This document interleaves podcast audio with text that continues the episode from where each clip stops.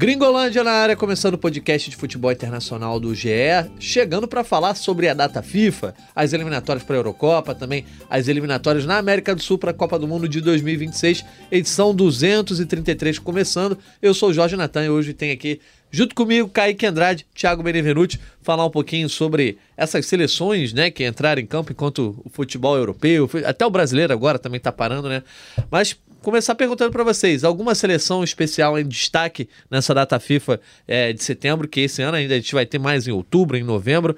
Em setembro tem alguém especial a ser destacado? Kaique Andrade, seja bem-vindo. Fala, Bené, é, Natan, amigos do Gringo. É, eu, eu, não vejo, talvez, é, uma, uma seleção que você possa destacar muito, assim, de, de, de, algo muito surpreendente. Acho que o que me surpreendeu nessa, nessa data FIFA foi a Itália, que fez um, um bom jogo contra a Ucrânia, é, bem mais do que eu esperava, né? Até olhando a escalação, assim, vendo a geração atual do futebol italiano. A gente vai falar um pouquinho mais sobre isso, mas eu acho que a Itália surpreendeu um pouquinho. Beleza, a Itália começando aí com o Luciano Spalletti.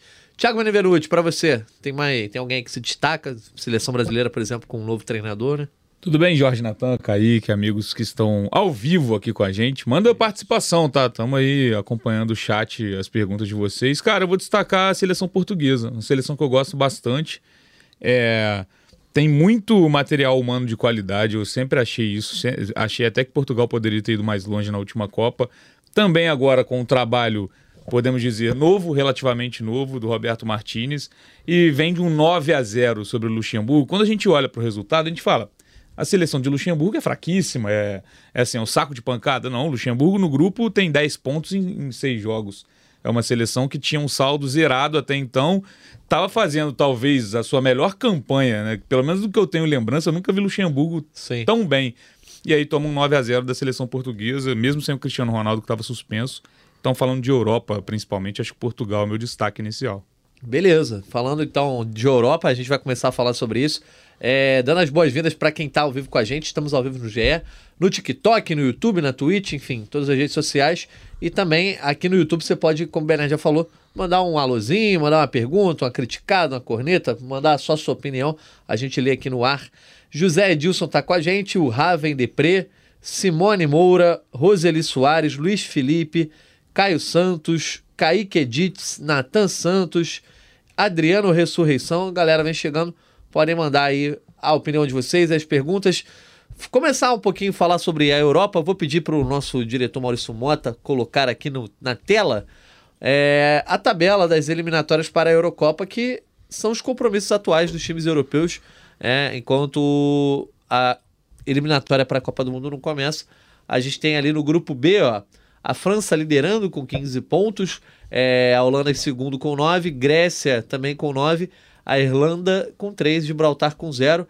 Os dois primeiros classificados de cada grupo vão é, para a Euro 2024. Trazendo aqui ó, os resultados do grupo A dessa última janela, né? Dessa última uh, data FIFA, os jogos da data FIFA. No grupo A, ah, o grupo B é da França. O grupo A tava ali, ó, Escócia com 15, Espanha com 9, Noruega com 7, Geórgia com 4, Chipre com 0. Escócia liderando, mas vale sempre frisar, a quantidade de jogos é diferente, né? Espanha tem um jogo a menos com a Escócia e tem um confronto direto em breve.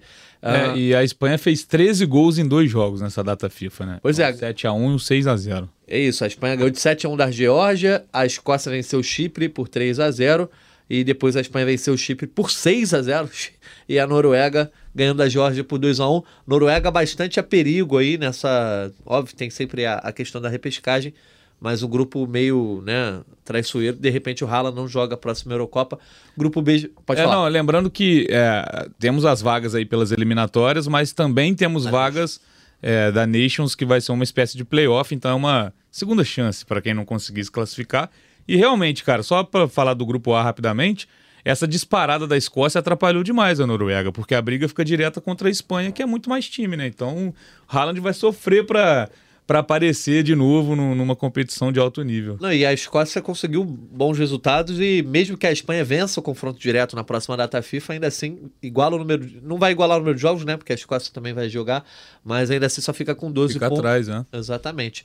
No grupo B, a França enfrentou a Irlanda e venceu por 2 a 0 A Holanda venceu a Grécia por 3 a 0 Também venceu a Irlanda por 2 a 1 E a Grécia venceu o Gibraltar por 5 a 0 Vamos para o grupo C, então.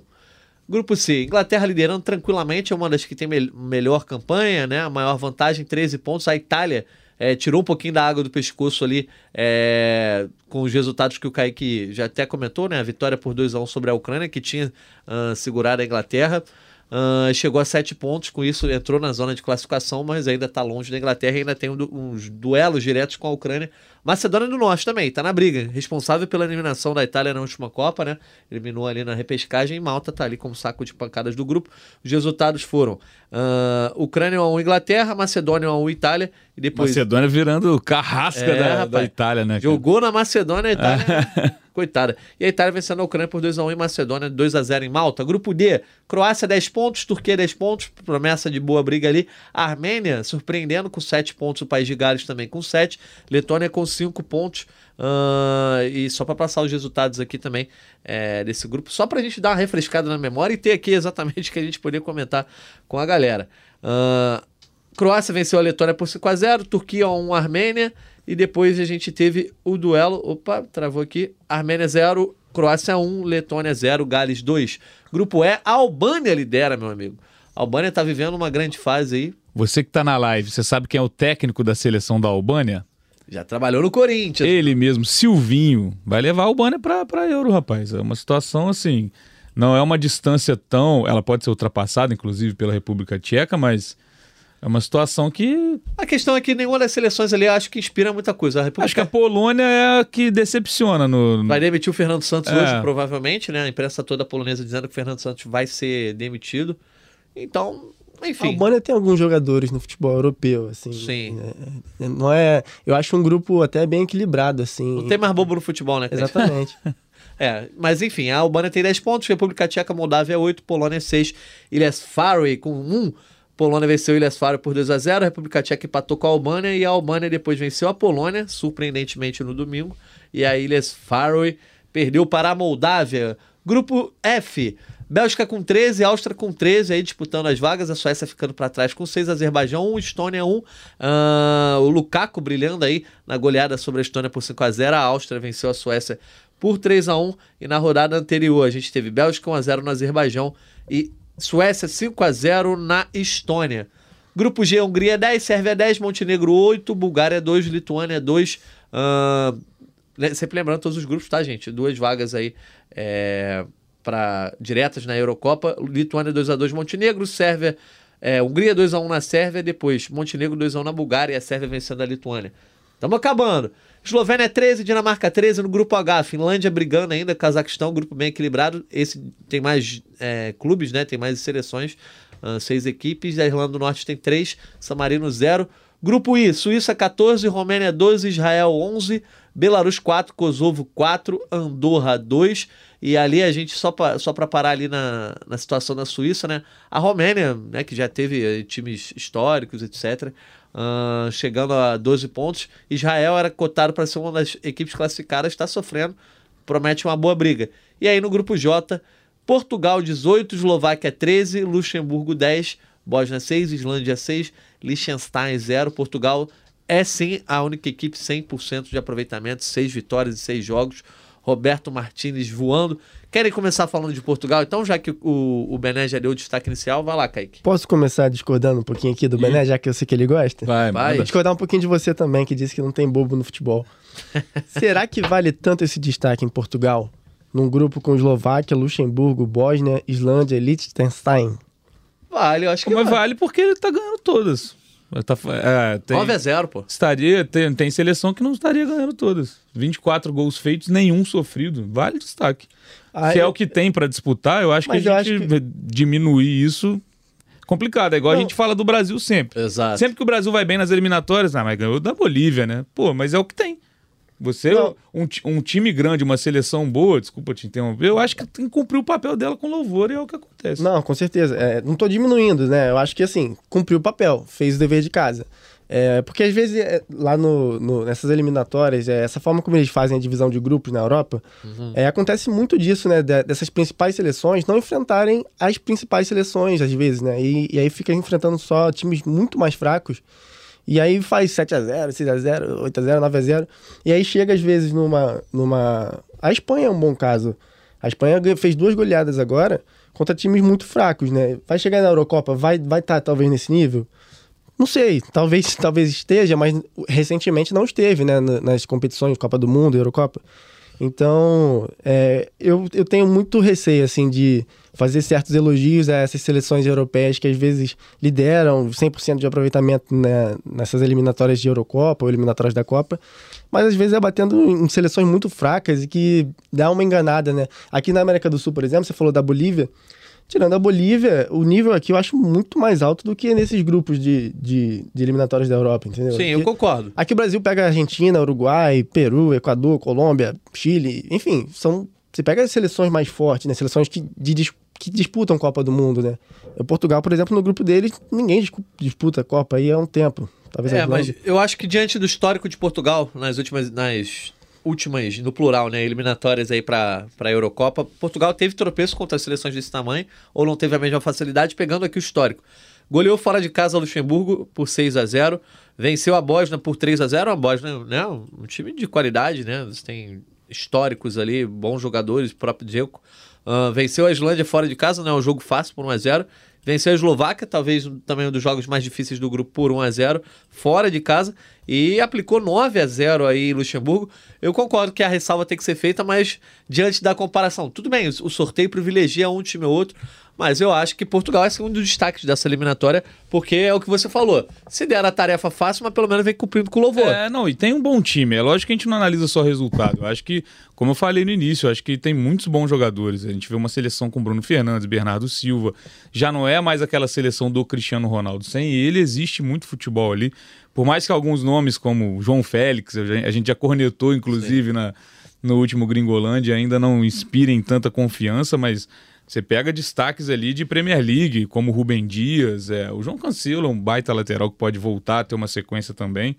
Então eu acho que com esse, esse trabalho anima não só pelos resultados, porque se você for analisar as- essas eliminatórias, acaba que quando chega a Copa do Mundo você tem um dia ruim e você cai nas oitavas, cara. Assim, analisar futebol de seleção é muito complexo, é muito complicado e muito difícil, porque as seleções não treinam com regularidade. Você pode ter, num momento chave, em um jogo, um desfalque que vai mudar seu time. Então, é- eu acho que a gente sempre tem que frisar que a análise de eliminatórias é uma coisa.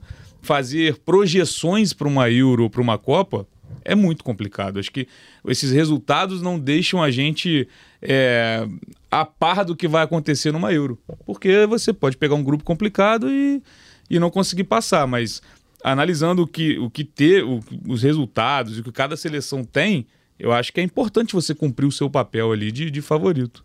Pois é, ó, trazendo aqui, por exemplo, Portugal venceu. O que eu quero destacar em Portugal é o trabalho do Roberto Martínez. né? Cê- A gente estava falando do Fernando Santos aí que está prestes a ser demitido na Polônia, né? Demitido. Demitido oficialmente? Breaking news. Olha aí. quem sabe faz ao vivo. Estamos ao vivo, então. Daniel Mundim, nosso companheiro, avisa aqui no, no nosso grupo pra gente falar aqui na live, Fernando Santos demitido. Pois é, a imprensa polonesa já estava pontuando que ele seria, então, agora oficialmente demitido Fernando Santos. Então, depois de apenas seis jogos, né? Fernando Santos cai na Polônia. E para mostrar que, como era um, um treinador limitado, assim, com todo o respeito ao Fernando Santos, levou Portugal aos dois títulos mais importantes da história da seleção. Ah, mas era um treinador limitado e o Roberto Martínez começa muito bem. E eu acho que ele está usando. O grupo é fácil? Vou testar. Ó, a escalação que ele bota contra a Eslováquia, mais conservadora. Ele bota Antônio Silva e Rubem Dias, Diogo Dalot e Cancelo.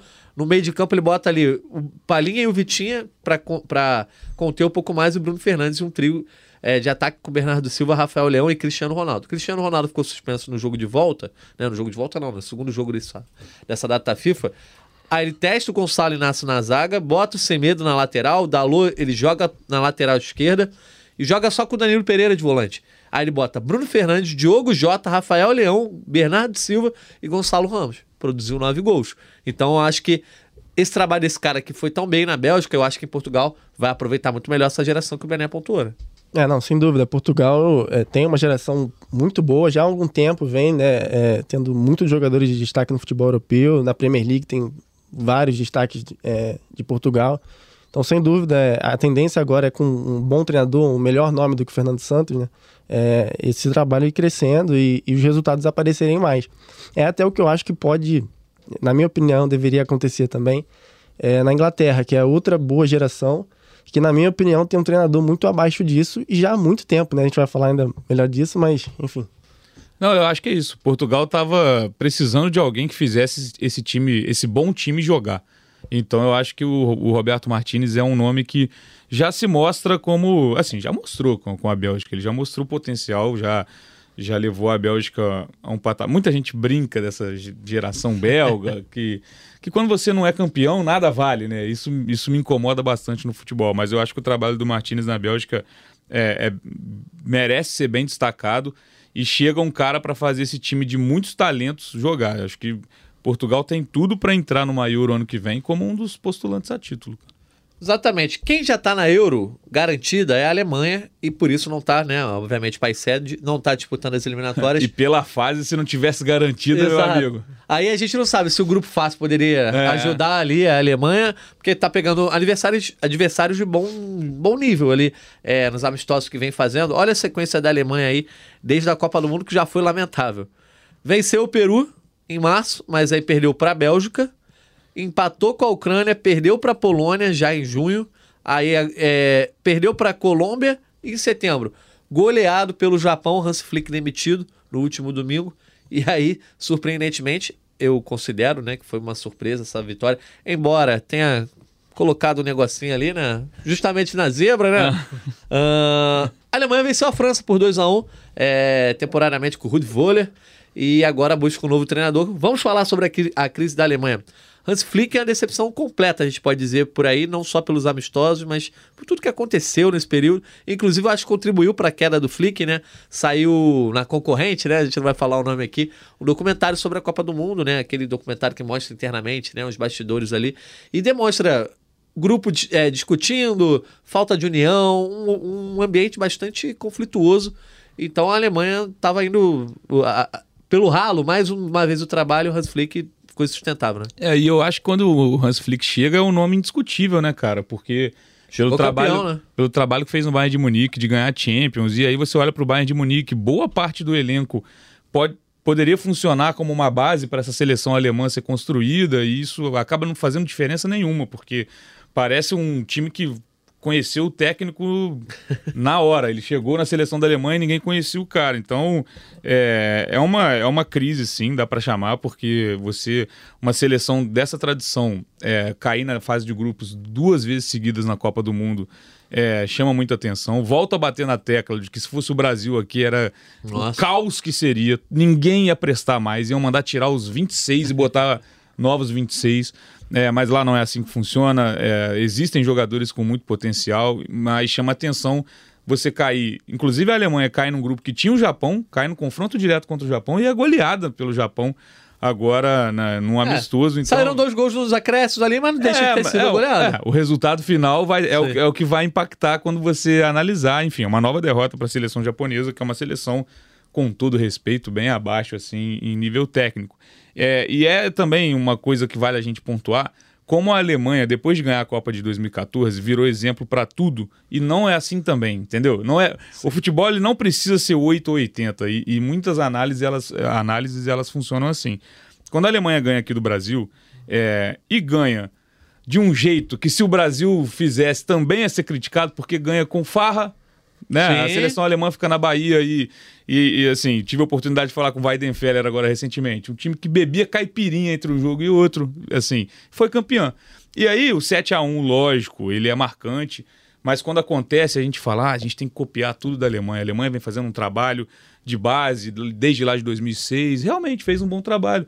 Mas assim, são períodos. É, não, não vai existir uma seleção, cara, é muito impossível que ela vai ter essa essa sequência linear de, de, de, bons resultados e de bom desempenho. Então, é bom também para a gente olhar quando, quando uma coisa funciona, também não é as mil maravilhas, vamos copiar, cada um vai fazer do seu jeito. E, e essa fase da Alemanha chama muita atenção. É, e duas É. Copas do Mundo seguidas, né? Justamente a gente achou que, ah, depois de 2014 vai ter um legado alemão. uma- Não, não é, não, é que, hegemonia. não é que foi mal e não ganhou, não passou da fase de grupo. Exato. O último jogo de mata-mata de Copa que a Alemanha fez foi a final contra a Argentina no Maracanã. Olha o tempo que isso tem, cara. Quando a gente. Loucura. É, é muito bizarro. E se a gente for pra Itália, o último jogo de mata-mata da Itália em Copa é a cabeçada do Zidane, cara. Rapaz. Depois disso, a Itália fica, é, cai na fase de grupos e fica fora. Então, são duas seleções gigantes também. Quando a gente critica o Brasil, ah, não pode cair nas quartas, a gente fica muito mal acostumado, né? O Brasil cai nas quartas de uma Copa do Mundo e parece que é a maior crise da história. Enfim, só para pontuar que seleções gigantescas, né? duas tetracampeãs é, da Europa, tetracampeãs do mundo, também passam por apuros. É, a Alemanha foi muito elogiada, né, é, naquela época. A formação de jogadores, né, a renovação que vem acontecendo. E a formação de jogadores continua acontecendo, né? Você tem Sim. jovens jogadores bons, Musiala, o Havertz, enfim, se for voltando, tem o Sané, Gnabry. É, tem zagueiros Não é tão bons. jovem mais, mas eu acho um baita jogador. Você tem uma, uma geração boa, até assim, pode não ser espetacular, né? Mas é, você tem uma boa geração, você tem jovens jogadores de qualidade. Só que o futebol é, é- vai muito além disso, né? É muito do momento ali na Copa do Mundo, eles não ganharam só por causa da renovação de jogadores, eles ganharam por, por- pelo, pelo, pelo contexto, Encaixou, né? encaixou. É, encaixou o grupo. Tem, tem um jogo momento. contra a Argélia que, num detalhe, poderia ter botado tudo por água abaixo. Exatamente. Esse é o ponto de análise de seleção, de com- competições de, de definição em um jogo, Um né? mês ali, né? Cara? É, cara, em um jogo. Porque se, se a Copa fosse pontos corridos, a gente poderia analisar mais uma consistência, mas não, não é assim que funciona. A Itália é campeã da Eurocopa na teoria. Ah, agora a Itália voltou. Pô, Ficou fora da exatamente. Copa. É, eu acho que até nessa comparação Itália-Alemanha, a Itália tem um respiro. Por mais que seja pior não ir para a Copa do que cair na fase de grupos, mas a Itália tem um título de Eurocopa nesse meio que dá até um, um ânimo, né? Tem uma sequência invicta é, sob o comando do Roberto Mantini, então teve um respiro, mas mesmo assim também, né? Mas, mas diferente da Alemanha, a Itália não tem uma boa renovação, né? Você não, Não, tem é. grandes jogadores. Tem mais dificuldade, eu diria, de, de achar bons jogadores com tanta qualidade, com E tanta eles- quantidade, eu diria. E eles, assim como a gente sente falta, né, de, de um camisa 9, assim, extraordinário, como Careca, Romário, Ronaldo, eles sentem muita falta de um, de um 10, assim, e de um ataque de uma forma geral, como estiveram Badio, Totti, Del Piero, é, enfim, eles não, não conseguem ter grandes nomes ali no ataque já há muito tempo, né? É, a gente vai falar da, da Itália também, a gente vai misturando os assuntos, mas só para falar um pouco da Alemanha, até que ponto a renovação é boa ou os caras têm mais status do que outros jogadores porque eles são justamente alemães e foram formados. Porque, por exemplo, você falou do Havertz. Ah, O Havertz é titular ali do, do último jogo do Flick, e aí o, o Miller entra como centroavante. O Miller, aquele mesmo, o Miller. E o Ruud Volley bota o Miller, o Miller faz o gol, a Alemanha joga bem, vence a França, ah, e o Havertz, mais uma vez, deixando a desejar. Até que ponto o Havertz pode, pode ser dito como, ah, é um jogador de uma boa geração, um símbolo de uma geração boa? Não sei, eu acho que às vezes ele ter sido formado pela, né, na- nas categorias de base ali, ah, ter feito parte da seleção alemã desde tão cedo, às vezes joga o jogador um pouco mais pra cima do que ele é de verdade. Sim, sim. Mas, cara, eu tô, tô com a escalação do, do jogo contra a França aqui. É uma seleção tinha que performar melhor, cara. Exato. Você tem grandes goleiros, você quando não tem o Neuer, né, esse período pós-Neuer, você vai ter o Ter Stegen, que para mim é um goleiraço. Você olha um meio-campo com possibilidade de Gundogan, Kimmich, é, Goretzka, Musiala. No ataque é o ataque do Bayern de Munique, praticamente. E o Bayern de Munique sempre chega. O Kimmich que jogou de O- lateral o último jogo do Sim, Hansi Flick. não, o- o- mas o Kimmich jogou também no Bayern, assim, Sim, né? sim. Inclusive no título da Champions, se eu não me engano, ele joga a final como lateral. Mas eu acho um desperdício botar o Sim, Kimmich nesse momento sim mas, é um, mas é um jogador polivalente, Claro. enfim, você pode ter opções. Aí um ataque com Sané, Gnabry e Thomas Miller. Esse ataque no Bayern de Munique põe medo. Verdade. Esse, esse ataque no Bayern de Munique na Champions sempre chega longe, sempre funciona, produz, chega na seleção alemã, parece que, é, que são outros jogadores. Isso a gente já viu muito, né? Isso, isso é comum até né, nessa comparação clube-seleção. Falando então da Itália, não, vou antes de virar a página para a Itália, só para falar sobre possíveis substitutos do Flick, né? Já falou aí, Ruud Voller ah, foi colocado aí como interino, já disse que não quer ah, continuar, né? Tá- Só queria dirigir a seleção nesse momento. E aí o Klopp chegou a ser especulado, ele mesmo já falou que quer um dia dirigir a seleção, mas já foi É, por não- água abaixo, tem contrato até Não é o 2026. momento ainda, né? Seria um nome espetacular, Exato, né? Mas- seria, eu acho que o gabarito, Ah, né? Mas sim.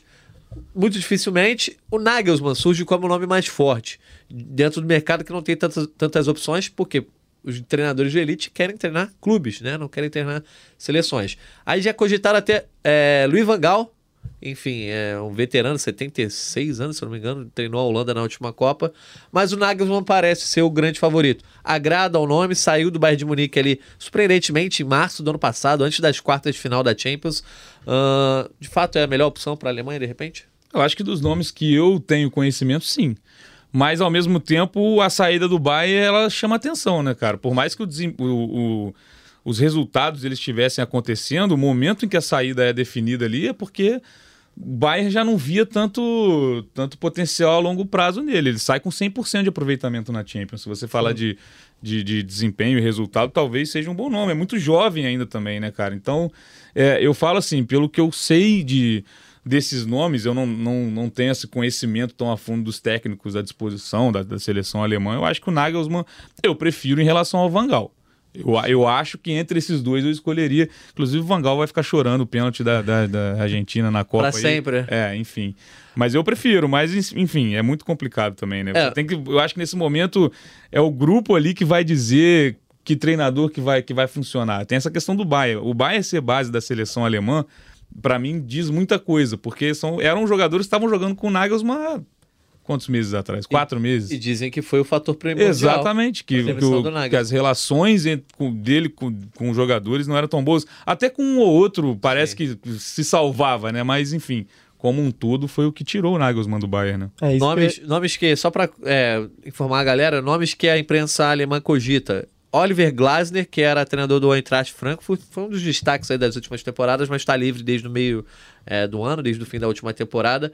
O Stefan Kuntz, que já foi treinador da seleção alemã na base, né? Time sub-23, time sub-21 e atualmente é técnico da Turquia. E aí, além do Valgal, tem 72 anos. O Félix Magath, não sei se vocês lembram, foi campeão com o Wolfsburg, né? Naquele time histórico lá no final da década, primeira década do, do milênio. Técnico do grafite. Do grafite, exatamente. Treinou o Schalke 04 há muito tempo, foi técnico do Bayern, 70 anos, são os outros nomes, mas o Nagelsmann é o mais forte. É, o Nagelsmann me agrada, assim. Eu acho que também ele fez um, um bom trabalho, assim, no Bayern, né? O desempenho não foi ruim. Ele teve também uma boa experiência no Leipzig, né? Com um elenco jovem também, que é, é a, seleção alemã passa por esse período de renovação, né? É, mas é, eu ia falar isso que o, que o Bené citou, ele ter sido demitido do Bayern é, com uma série de fofocas, né? Sobre problemas no elenco, com o elenco, enfim.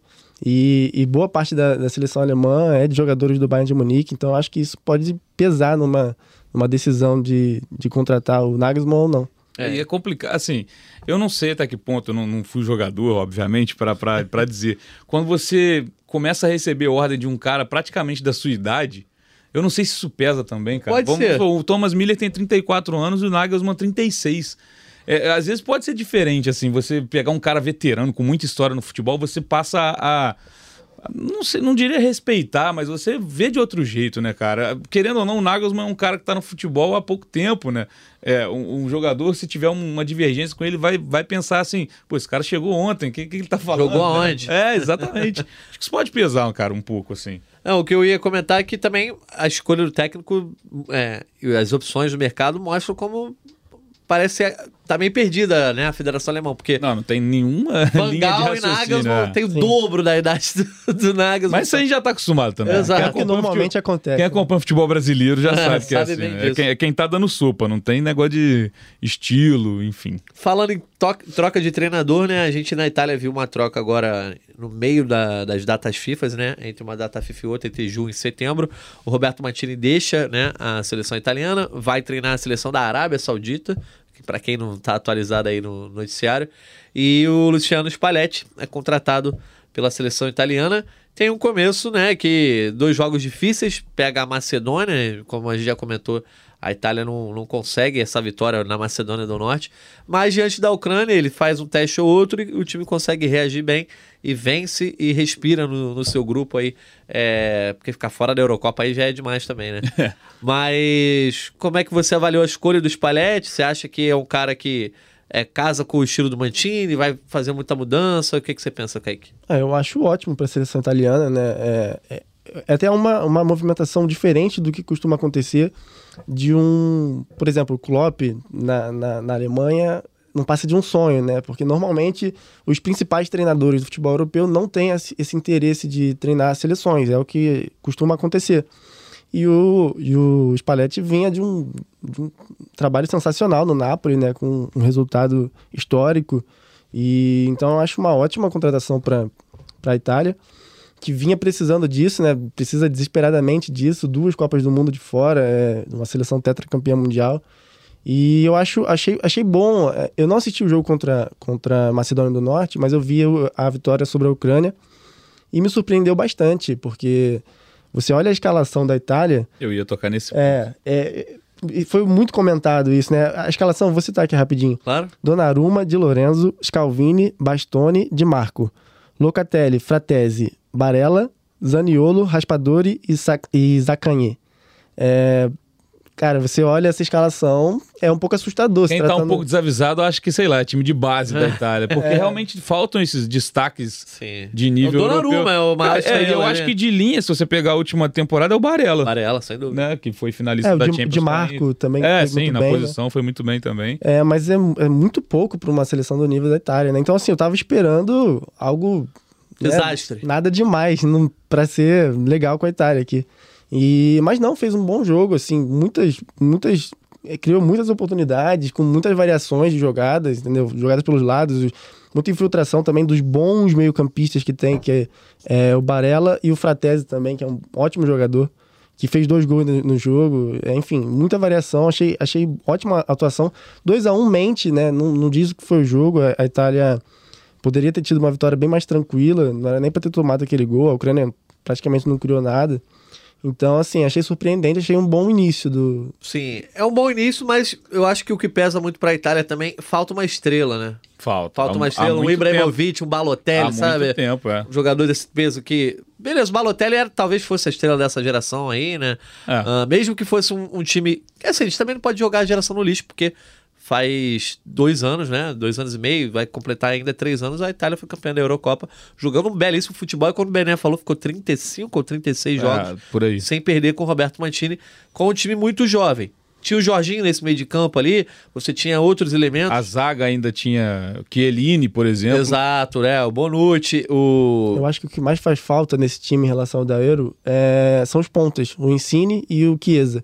O Chiesa que tem muitos Sim. problemas físicos. É Sim. uma pena, assim, que é um ótimo jogador que poderia ser um grande protagonista desse time, mas ele não consegue ter sequência, né? Mas falta um jogador de, de carregar idolatria, essas coisas. Completamente. E, e concordo. Acho que o Spalletti, no momento, era o nome perfeito para a Itália. Só que é isso, é, é uma análise difícil ainda de fazer, né? Pouco tempo de, de, de treinamento, obviamente, poucos jogos, né? um recorte muito curto para você ver uma diferença no, no time.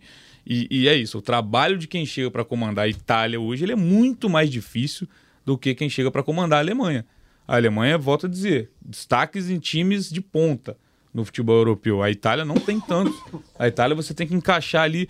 Lógico, o Spalletti pode levar um, um ou outro que trabalhava com ele no Napoli, mas enfim, aquele time do Napoli tinha jogador de tudo quanto é país, né? Um ou outro italiano. É, os ali. italianos, os times italianos em geral, já há muitos anos. Não tem esses destaques assim. nem, nem, nem internamente dentro da Série A, né? Sim. Então é, é, é um trabalho bem difícil.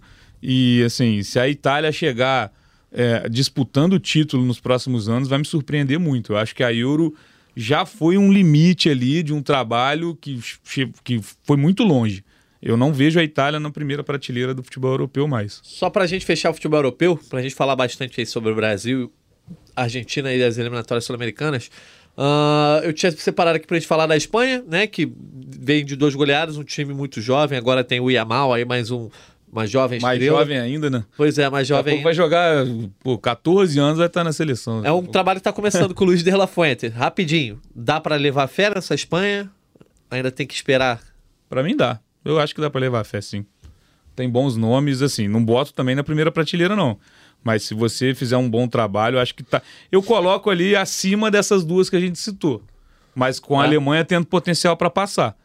Pra brigar, pelo menos. Até porque foram, foi a briga da última Copa, né? É, não chegou a estar em crise, Ficaram- né? É, não, mas eu acho que a, a Espanha também sente falta de ter referências Sim. técnicas. Eu acho que também passa por O isso. ataque, principalmente. É, só que o entorno é, é, é mais forte. Eu acho que a Espanha hoje é muito mais time que a Itália, por exemplo. Sem dúvida. Te, te dá muito mais Atual campeão possibilidade. da Nations, né? Sim, verdade.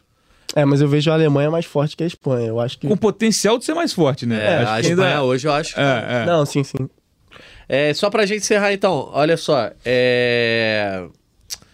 Encerrando rapidinho também. França e Inglaterra trabalham de longo prazo. Você criticou o Southgate, não compartilho tanto da sua opinião quanto. que eu acho que ele é um cara subvalorizado mesmo. Ah, mas a França vem vivendo né, seu momento ali tranquilo, É. tropeçou outro. É a seleção mais regular do mundo. Exato. Mas a Inglaterra eu acho que entra nesse rol também. Também. Eu acho que. Apesar do tropeço contra a Ucrânia ali, É, não, tem um grupo mais complicadinho. Então, A França também não tem um grupo fácil, não. Não, né? Quando não. você pega uma Holanda num grupo, você já, já encara de forma diferente. Mas falando de Europa, eu acho essas duas. Eu, eu elogiei bastante Portugal, eu coloco Portugal perto desse bolo, assim. Mas eu acho que França e Inglaterra, pra mim, são as seleções que eu mais destaco com favoritismo se a gente tivesse uma Copa do Mundo hoje. Acho que a Inglaterra contra a França na Copa do Mundo jogou o melhor naquele momento. Foi eliminada pela França, né? Então cai precocemente, mas cai para uma grande seleção. Não é um, não é um caso, por exemplo, de Espanha e Portugal que caíram para Mar Marrocos, né? Então eu acho muito forte. A Inglaterra tem muito bom jogador, cara. A Inglaterra, é, se você pegar a Inglaterra, lateral direito, ela tem cinco que poderiam ser titulares. O Arnold vai passar a jogar até como meia, né? na seleção inglesa, tem qualidade para isso, acho uma boa alternativa, porque tem muitas boas opções de ataque. Enfim, acho que a Inglaterra tem tudo para ir ir longe, para assim, sair dessa zica também de não ganhar nada. Chegou perto de ganhar a Eurocopa, perdeu nos pênaltis. Tem, tem um grande time e a França a gente não precisa nem falar. Acho que se você pegar elenco, é o melhor elenco que uma seleção pode formar hoje por, por, por destaques individuais e também por peças ali coadjuvantes. É, eu acho que a Inglaterra tá um pouquinho abaixo da França, mas sim, tem certa regularidade, tem uma boa regularidade, mas eu acho que pela geração que tem, deveria jogar melhor. Eu não confio tanto assim na Inglaterra, não. viu? Nessa dualidade de trabalhos longos, trabalhos recentes, né? Iniciando agora, depois da Copa do Mundo, ah, a gente traz para a realidade da América do Sul. Pode botar a tabela da América do Sul, né? da- Das eliminatórias da América do Sul aqui no telão, que é só para a gente ilustrar, por quê? A gente sabe que, em termos de competitividade, ameaça, possível classificação ou não, essa discussão ficou para trás na América do Sul. Né? A gente tem o Brasil na liderança com seis pontos, junto com a Argentina, o Brasil levando é, a liderança pelo saldo de gols, né? Tem, fez seis gols, levou um, a Argentina fez quatro, então 5 a 4 Então a gente sabe que são seis vagas diretas, mais metade, né? Uma, uma possível repescagem aí. Mas enfim, então essa discussão de competitividade, possível vaga, eu acho que fica para trás. Vamos analisar os trabalhos. A Argentina, por exemplo, segue muito bem com o Scaloni, um trabalho de longo prazo, já é atual campeã, enfim, vem com o Scaloni há muito tempo. E a gente vê agora o trabalho do Fernando Diniz, só para avisar a galera, né? Estamos ao vivo no Taon, um abraço aí pro Luiz Teixeira, sempre um prazer estar aqui com a gente. Thiago Benevenuti, Kaique Andrade, somos o Gringolândia, podcast de futebol internacional. Estamos falando sobre as eliminatórias sul-americanas. O trabalho do Fernando Diniz começou muito bem. Depois, é, ontem contra o Peru, o jogo não foi tão bom quanto o primeiro, mas uma Normal, vitória. o que é normal. Mas dá para esperar sobre o Fernando Diniz. Muito além da pontuação, da classificação, da posição. É, preparação, talvez, para o Ancelotti. Onde o Brasil pode chegar em termos de nível? Porque a Argentina está num nível muito alto, é a melhor seleção sul-americana. O Brasil pode chegar perto nesse ciclo? Sem dúvida alguma. Acho que é o cara feito para isso, o Diniz. É, sou a favor da, da permanência do Diniz por, por um maior período. Gostaria de ver a seleção do Diniz na próxima Copa América. Enfim, não descarto essa possibilidade. Enquanto o Ancelotti não colocar o casaco da CBF, eu também não, não garanto nada. Tudo é mistério, né? É, exatamente. Mas eu gosto bastante, cara. Eu acho que também é, é, eu, eu não acho que seja tão perfeito ganhar da Bolívia de 5 a 1 e também, nossa, a gente achou o salvador da pátria e nem tão ruim ter dificuldades para ganhar do Peru fora de casa, 1 a 0 com um gol de escanteio no, no apagar das luzes. Eu acho também que nem lá nem cá, como volto a dizer, o 8 ou 80 do futebol me incomoda demais. Mas eu gosto, cara. Acho que o Brasil não sofreu, acho que o Ederson não trabalhou praticamente. É, contando os dois jogos, acho que o gol que o Brasil toma contra a Bolívia já é, já é um lance de onde o resultado já estava garantido. Então, eu vejo assim, se eu puder criticar o Diniz em alguma coisa, eu gostaria de ter visto, por exemplo, o Martinelli por mais tempo. Acho Sim. que ele poderia ter mexido mais cedo nos jogos, principalmente ontem no jogo contra o Peru. Mas me anima bastante, cara. Acho que são boas escolhas, é uma boa convocação, um time que joga bola. Então eu vejo, claro, as eliminatórias já está classificado, não tem muito que acho que quem vai ter emoção nas eliminatórias é aquela galera ali, Paraguai, Peru, Chile, né, para brigar por essa sexta vaga ou sétima da repescagem. Mas eu tenho eu tô bastante otimista para esse time do Diniz na seleção. É, Brasil e Argentina fizeram o dever de casa, né? Venceram bem a, a, a fraca Bolívia, que é um, um, dos sacos de pancadas, podemos dizer assim, na, nessas eliminatórias. E, e, tiveram uma vitória de 1 a 0 ali, né? Contra a Argentina contra o Equador, Brasil contra o Peru. Então, assim, é, eu vejo muitos pontos positivos nesse início do Diniz na seleção brasileira, entendeu? Eu acho muito legal é, nas, entre... nas entrevistas dos jogadores, você vê que eles têm muita vontade de trabalhar com o Diniz, né? muita curiosidade, assim. É um, é um, treinador muito bem falado pelos jogadores. É, você vê um jogador como Neymar, os jogadores experientes, né? Marquinhos, Danilo, falando que nunca tinha visto um trabalho dessa forma. que Então, assim, eu acho que é, é um início de ciclo muito positivo que, que eu estou também bem curioso e para ver sobre o futuro quanto à chegada do Ancelotti, eu não eu tenho essa dúvida, né, de se vale mais a pena continuar com o Diniz ou talvez chegar o Antelote, porque é, é, é, é, o que a gente estava falando, né? O futebol é formado de muitas coisas. E o Diniz é, é um ótimo treinador, sem dúvida, né? Tem ideias muito legais de futebol. Mas será que a experiência de um, de um, de um cara vencedor como o Ancelotti não fosse melhor para um ciclo de Copa do Mundo? Porque a gente sabe que no final das contas, o que conta né, na, na seleção brasileira é a Copa do Mundo. Então, assim. Infelizmente. É, é, eu temo um cara. Eu temo. Eu temo ter um treinador jovem como o Diniz à frente de uma seleção brasileira numa Copa do Mundo, de talvez não ser o momento, entendeu? O Diniz até outro dia, ele não é, é tipo, o trabalho dele no Fluminense é muito bom, é, é o que está consolidando ele a carreira dele como treinador, né? Sim. Mas anteriormente, eu acho que é algo ainda muito recente, né? Não sei se ele ele tá pronto para comandar a seleção brasileira na Copa do Mundo, talvez. Então, eu, eu, eu pego justamente isso. Eu acho que é, e tendo os argumentos para os dois lados. Quem acha que o Ancelotti tem que vir de qualquer forma e quem acha que, ah, de repente o Diniz segura o rojão e leva até a Copa e pode dar caldo. Porque eu acho que a questão do Fernando Diniz era justamente essa. Era quebrar essa barreira de botar um, de novo né, um técnico que trabalhe no futebol brasileiro aqui é, e que não tenha talvez é, tantos títulos relevantes, né? O Diniz conseguiu o título do Carioca. Quase nada de Tem nada, né? Exatamente. Conseguiu o Carioca agora, mas assim, não tem trabalhos tão relevantes assim. Talvez um ou outro, no sentido geral, tá? A gente sabe que o trabalho de qualidade, estou falando em termos de competitividade. Mas eu acho que essa bolha foi furada, essa barreira foi quebrada quando toma a decisão de botar o Diniz ali. Aí houve uma resistência por parte de alguns, uma empolgação por parte de outros, mas você já quebrou essa barreira e ele já está trabalhando e já está tendo a aprovação dos atletas. Então, caso tenha necessidade do Diniz seguir, ah, o Ancelotti não vai vir, etc., eu não vejo mais problema, porque essa barreira já foi quebrada, essa resistência foi quebrada e, bem ou mal, ele vai mostrar alguma coisa. Ah, não sei se os resultados vão ser os melhores, se os jogos vão ser no padrão Brasil e Peru ou vão ser no padrão Brasil e Bolívia. O fato é, ele vai plantar uma semente ali. O Fernando Diniz é um grande treinador e eu acho que, assim, diante desse cenário de incerteza, eu acho que é um nome muito importante mesmo, porque é um cara que vai trazer treinamentos diferentes, vai receber elogios dos atletas, dificilmente você vai ver uma resistência dos atletas a esse cara. E vai que eu só tô com o Bené, de repente deixa ele jogar a Copa América, ver como pra vai mim, ser. Para mim seria fundamental. Pois é. Aí você vê a reação do time, vai como é que vai ser, né, numa competição mais longa, os erros e acertos dele. Agora, eu acho que a barreira foi quebrada e se for necessário, eu acho que eu prefiro o Ancelotti, tá? Prefiro o Ancelotti para comandar a seleção na Copa do Mundo. Mas se for necessário, eu acho que o Fernando Diniz vai chegar preparado lá. Não sei o que vai acontecer no Fluminense, na carreira dele no clube, mas acho que na seleção ele vai ganhar essa cancha, vai ganhar essa costa, essas costas mais largas. É, é sem dúvida, cara. Ainda mais se a gente procurar um, um, técnico que dê a assinatura de um time jogando bonito. Todo mundo sempre fala, ah, a seleção tem que jogar bonito, o que é meio, né?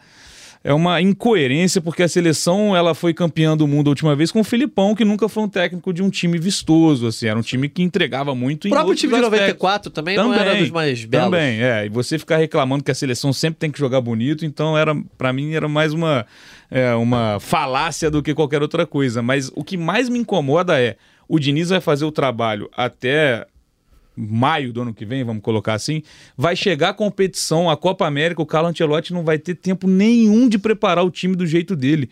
Então, querendo ou não, é, me dá a entender, se essa mudança realmente acontecer, é que a Copa América não vale de nada. E isso me incomoda, cara. Eu acho que a Copa América ela é uma competição oficial. É, o Brasil perdeu a última para a Argentina e aí vira crise. Então, cara. É a nossa Euro, pô. É, é, essa seleção tem que se preparar até lá e o Diniz é esse cara para levar essa seleção a chegar bem para a Copa América. Então, eu não gosto de, de ter esse trabalho do Diniz interrompido logo antes da próxima competição. E, e o Ancelotti chegando com pouquíssimo tempo, pouquíssimo conhecimento de vários jogadores, porque assim, eu volto a dizer, eu acho que o Ancelotti talvez nunca tenha visto o André, o Nino e o Rafael Veiga jogarem. Isso não é demérito dele, ele tá em outro em outro nível de futebol, ele está consumindo futebol europeu, claro. Ele tem, ele tem um, um, contato maravilhoso com o Vinícius, com o Rodrigo, com o Militão, é, com outros jogadores que estão no futebol europeu também. Sempre treinou brasileiros, assim, é conhecido por ter brasileiros sempre no, nos times grandes dele. Mas eu acho que é isso, cara. Eu, se eu fosse, se eu tivesse esse poder de escolha, eu pelo menos deixaria o Diniz jogar a Copa América. Lógico, ah, o Ancelotti está dando sopa, agora ele tem que vir, senão se a gente perder essa oportunidade, ele pode assinar com outro clube, enfim, óbvio que eu sei que tem esses fatores, mas eu deixaria o Diniz até o fim da Copa América, pelo menos. E Kaique, faz uma diferença também, por exemplo, se ah, o, o Diniz sai em maio e o Ancelotti assume na Copa América, mas se fosse o Ancelotti já anunciado, confirmado, ó, vou treinar a seleção brasileira, vou ser o treinador. Trocando ideias com o Diniz é Exato. é outra coisa. Uma ponte direta com ah. o Diniz verbalizando, ó, o meu trabalho é preparar o Sim. terreno para Ancelotti, Sim. conhecer os jogadores, enviar relatórios, era uma coisa. Agora esse segredinho, essa coisa ninguém sabe o que vai acontecer, né? Ah, não sei se vai ser, se não vai ser, o presidente uma hora fala o nome do Ancelotti, mas depois na coletiva ele não pode falar, não pode verbalizar porque não tem nada assinado. Aí eu concordo com o Menino, não tem tem como você achar que o Ancelotti vai chegar com a varinha mágica dele ali em junho e fazer uma Copa América estupenda. Não, concordo. É, quanto à Copa América, sem dúvida, não tem nenhuma condição do, do, do Ancelotti chegar, assumir em maio e, e em junho, enfim, e, e, e, comandar a seleção que vem sendo treinada já há um ano pelo Diniz numa Copa América. Eu, eu discordo totalmente. Inclusive, eu tenho minhas dúvidas é, se o Ancelotti mantém a, a, a, as conversas que ele supostamente teve com o Edinaldo sobre assumir a seleção.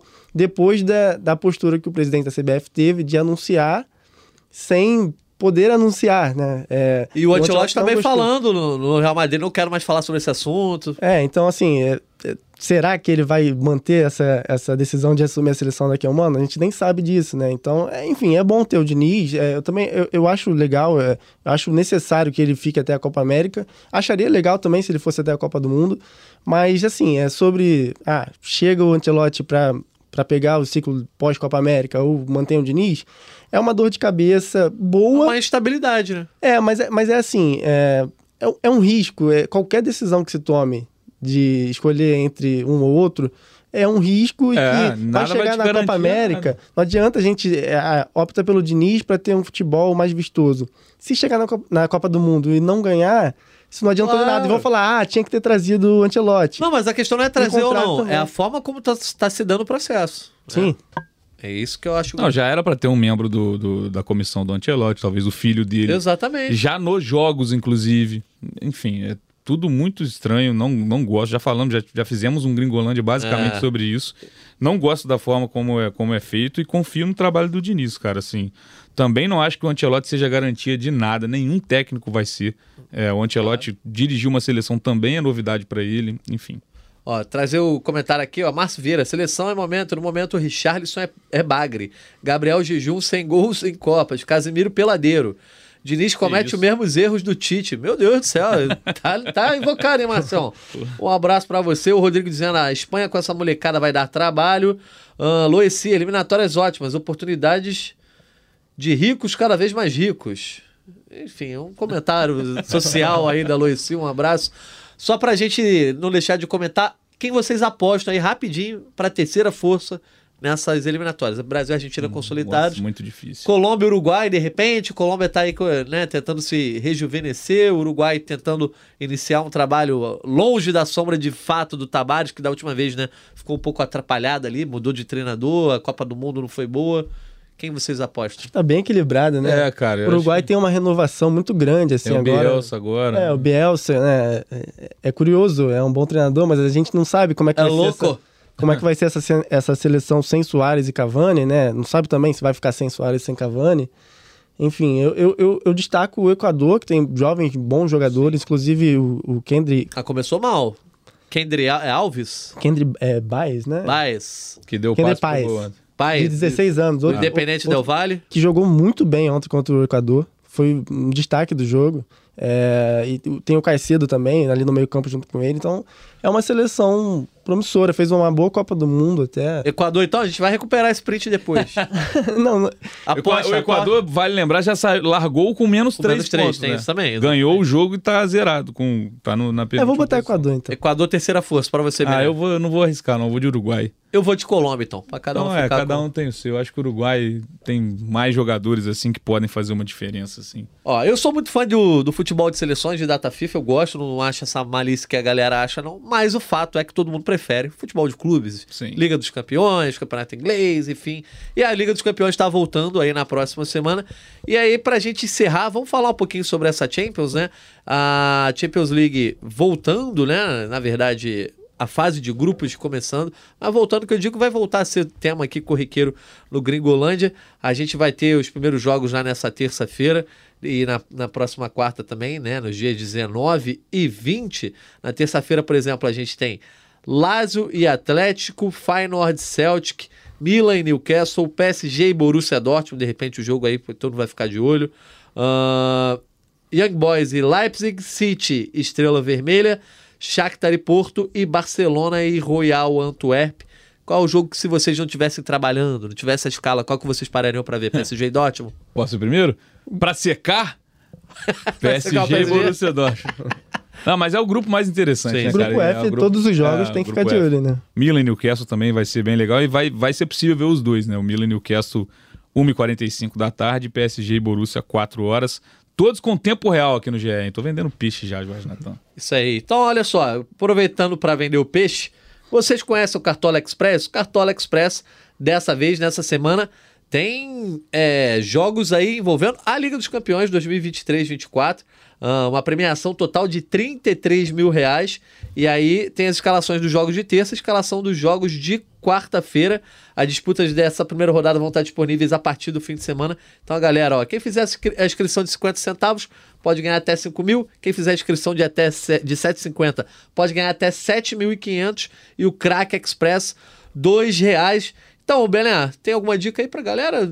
Rapaz, Ficar eu tô, de olho. vou montar meu time ainda, mas, cara, não tem jeito, né? Champions League, se você tiver um- uma possibilidade de escalar o Cometa Haaland, Ah, esse aí é garantido. Ainda né? mais nesse grupo, cara. O City estreia contra o Estrela Vermelha em casa. Então, cara, fui no óbvio também, né? Não, Não, mas vou- eu- eu acho não que vou- é a bola de segurança. É, você tem quase uma garantia de gol ali, cara. Ainda mais num jogo como esse. Então, Haaland não, não dá pra sair do time assim tão fácil. É, quase garantia de goleada, né? Sim. É, Exato. Mais, mais jogadores do City aí tá valendo a pena. Então, ó, galera, ó, eventos diários 16.500 e a premiação total 33 mil reais. Se você conhece, não conhece o Cartola Express, só chega lá, faz a sua inscrição, monta o seu time. Dá quase o salário do Natan aí. de- Opa! de premiação. É o quê? Os 50 centavos é o salário. né? 50 salário é meu, 50 centavos é meu salário. Mas é isso, tá, galera? E também fiquem ligados aqui no Gringolândia, Liga dos Campeões na próxima semana. Estaremos aqui para falar sobre exatamente essa primeira rodada, sem nenhuma dúvida. Teremos o guia. Teremos o guia, Guia vai ao ar provavelmente no começo da semana. Sim.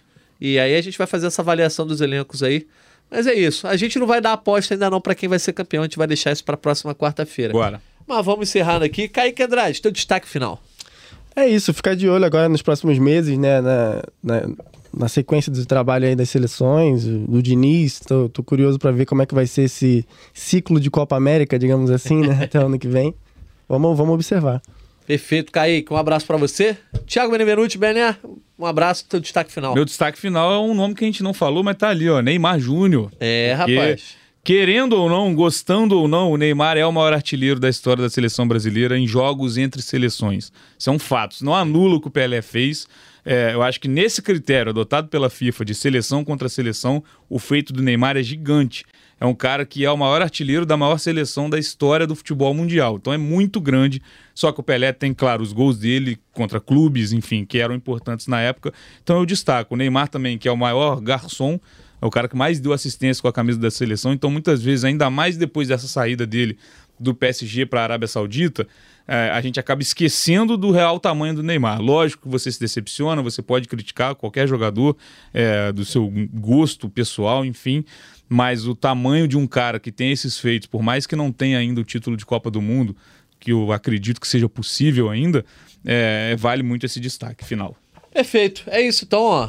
Com o Neymar Júnior e Messi ali no telão. A gente volta a falar de data FIFA só lá em outubro. Ó, mais uma notícia antes de fechar. Por favor. Mundinho manda aqui. Al Arabi do Qatar anuncia a contratação do ex-PSG Verratti. Já era algo que tava, né? Sim. Encaminhado, mas assim, no Qatar temos agora Felipe Coutinho e Verratti. Entre outros, Roger Guedes também, né? É bom pra gente ficar de olho. É, mais um campeonato pra gente, né? Exatamente, pra entrar na escala. É isso, ó. A galera tá aqui, ó. Bruno, pós-Pelé, Neymar, o melhor jogador brasileiro. O Bené acha isso também, eu discordo. Enfim, é outro gringolândia. É outro gringolândia, Kaique também já deu sua opinião sobre isso. Ah, o fan art dizendo que não, que o pessoal tem uma coisa com o Neymar, falando da mídia, etc. Enfim, e o fan art dizendo que torce para a Argentina levantar mais o caneco, então vai ver por isso que ele também não gosta tanto.